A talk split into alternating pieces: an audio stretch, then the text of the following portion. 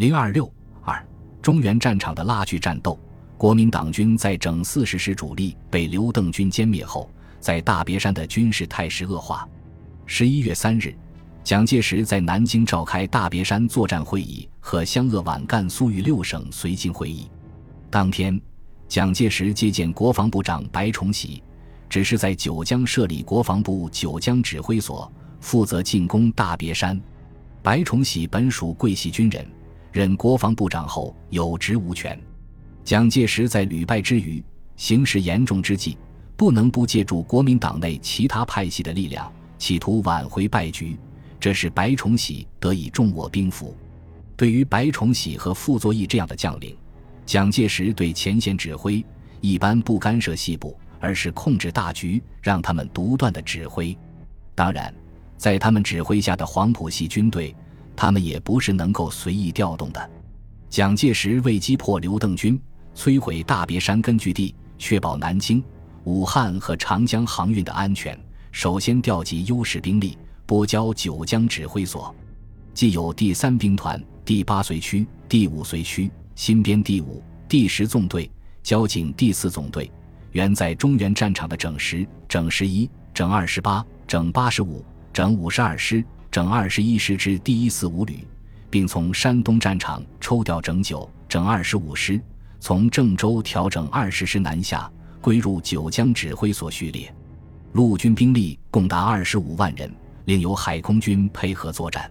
这样，原由陆军总司令顾祝同指挥的大量部队调归白崇禧指挥，而白也只能分割过的指挥权。结果。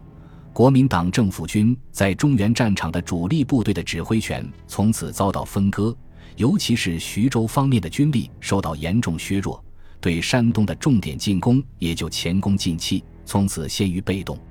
十一月二十二日，九江指挥部在南京编组完成，二十三日到九江设立。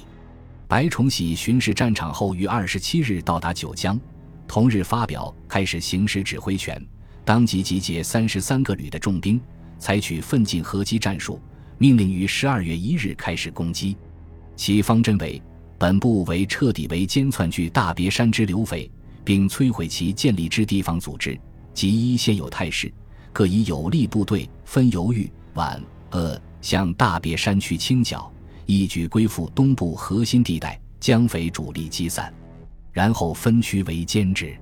他以第三兵团，并指挥去后到达的整二十五师。为西进主力兵团夺取英山、岳西、立黄，以第五绥靖区确保平汉路交通畅通，同意指挥整十、整十一、整八十五师，控制于黄川、罗山附近，阻止刘邓军北上和西进；以整九、整二十师向信阳、汉口输送为总预备队，阻击解放军北上和西进。其余各部担任掩护和策应作战的任务。白崇禧于十二月五日率指挥部前往武汉指挥，部署各军向光山地区集结的刘邓军主力合围，从此占据了武汉这一军事重镇的指挥权。刘邓军鉴于敌军云集，山区运动不便，决定分散行动，即区分为两部，以刘伯承、张继春率后方指挥所，率第一纵队到淮西开辟新根据地。十二月十日晚，由里山县东北向黄川西北转移，以邓小平、李先念率前方指挥所，率主力三个纵队在大别山坚持。自八日至十五日间，各纵纷纷跳出敌人包围圈，向外线进击。第六纵队一部于十二月二十四日奔袭广济，歼敌一团。第一纵队北进时。于十二月十四日，在光山北向店遭到整十一师十八旅的阻击，整十一师主力和整十师从龙生镇、宣化店赶来合围，一纵从寨河及突围，越信黄公路北进。第十九旅参谋长于战斗中牺牲。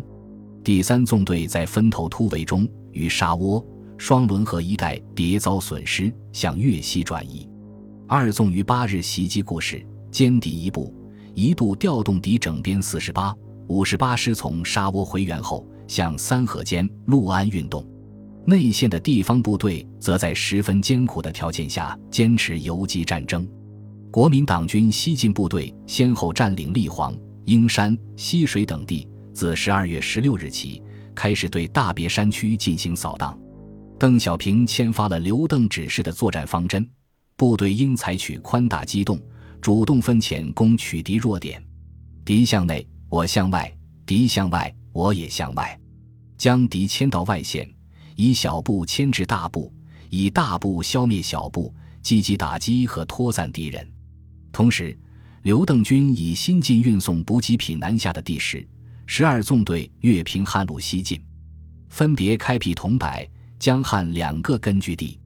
十二月六日夜，第十二纵队向守备柳林的交警第四纵队发起攻击，掩护十纵在柳林南侧越路西进。十纵先头越路后，即遭到适时到达战场的整二十师等部的阻击。八日晨，整十师西进至柳林东侧，将未能通过的解放军分割包围。解放军分别向西双河。谭家河南侧突击，战斗十分激烈。十二纵机动作战，向东回撤，一出重围。后于十四日在广水、花园间越过平汉路，到达预定地区展开。十纵战斗至九日晚突出重围，于途中遭到重大损失。大别山刘邓军进入了最艰难的时期。为了协助刘邓军在大别山坚持战斗。陈粟军集结五个纵队，破袭陇海路郑州、开封、兰丰段及平汉路郑州至许昌段。陈谢集团集结二个纵队，破袭许昌至信阳段。自十三日至二十二日，迭克许昌、漯河、兰丰、西平等地，包围郾城。国民党军即令孙元良兵团三个整编师自郑州南下，第五兵团率整三师经驻马店北上。企图夹击解放军，陆总徐州司令部及郑州指挥所担心三师兵力薄弱，屡请调整二十师协同北上，但白崇禧的汉口指挥部不许二十师北进。陈粟军在攻击途中分割歼灭七十五师的计划，因阻击部队遭到第五军坦克部队的突破，未能实现。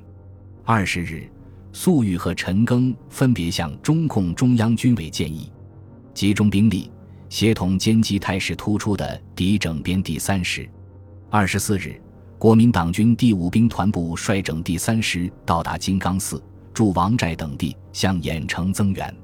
二十五日，陈粟军第三、四一纵、陈协集团第四、九纵、刘邓军第一纵等部，在粟裕统一指挥下，将敌第五兵团部及整三师分割包围，激战两日，予以全歼。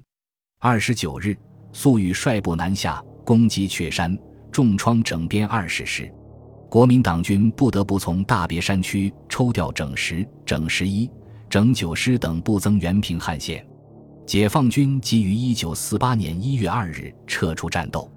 一九四七年十二月二十九日，蒋介石到汉口召开大别山区剿匪检讨会议，他在会上鼓励士气说：“现在关内匪军的主力。”可以说已被国军整个的打破了。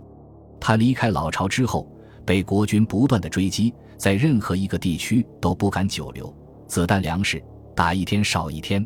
可以说，现在黄河以南的匪军真正已到穷途末路，快要整个崩溃了。他只是摧毁解放军建立大别山根据地的方法说：“据我近来研究的结果，认为有一个方法绝对可以打破匪军占面的阴谋。”这个方法就是古人所谓驻寨并村的方法，即就地理形势选择重要的地区，将其中已有的一个村落加以扩大，并构筑防御工事，然后将其附近十里或二十里的村落并入，而形成中心寨。其他的村落并不必拆毁，而且匪军不来时，人民仍可在原有的村庄居住。不过要将粮食物资集中于中心寨，加以严格的管理。不过。负责指挥大别山作战的白崇禧，虽然对战果也感到满意，但并没有如蒋介石那么自吹自擂。他认为，一个多月来，对匪第一、二、三、六、十、十二纵队均曾予打击，尤其匪第十纵队已被我大部歼灭。不过，匪的全部主力尚未击溃，我们仍应继续努力来完成清剿工作。按过去豫鄂皖三省剿匪，当时我以六七十个师的兵力。尚费时三四年，今天要清剿大别山区匪患，必须假以时日才能完成清剿的全功。其实蒋介石本人对形势也十分清楚，他的乐观情绪已经一扫而空。他在年底自己说：“本月忧患最深，尤以最后十日，各方告急与失败之报，皆如雪片飞来，入室消衣，兢兢业业，未敢或懈，自省俯仰无愧，信道易笃，成败立顿，以为听之天命而已。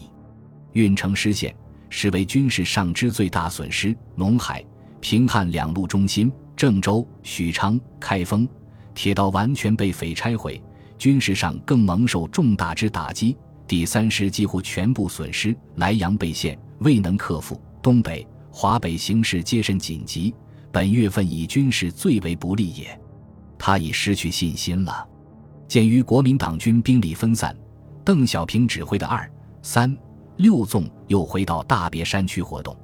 一九四八年一月八日，白崇禧执行分区清剿计划，划分为三个清剿区。二个守备区进行围剿堵追，其方针为：本部以彻底肃清大别山区流匪之目的，应一个部队一定之责任地区，彼此紧密协调，步步为营，稳扎稳打，逐次向心清剿，压缩匪军而拒歼之。针对敌军方针，刘邓军以第二纵队转战至淮西与一纵会合，大别山部队化整为零，与敌军周旋。将敌军重兵牵制在大别山区，陈粟军及淮西部队转入休整。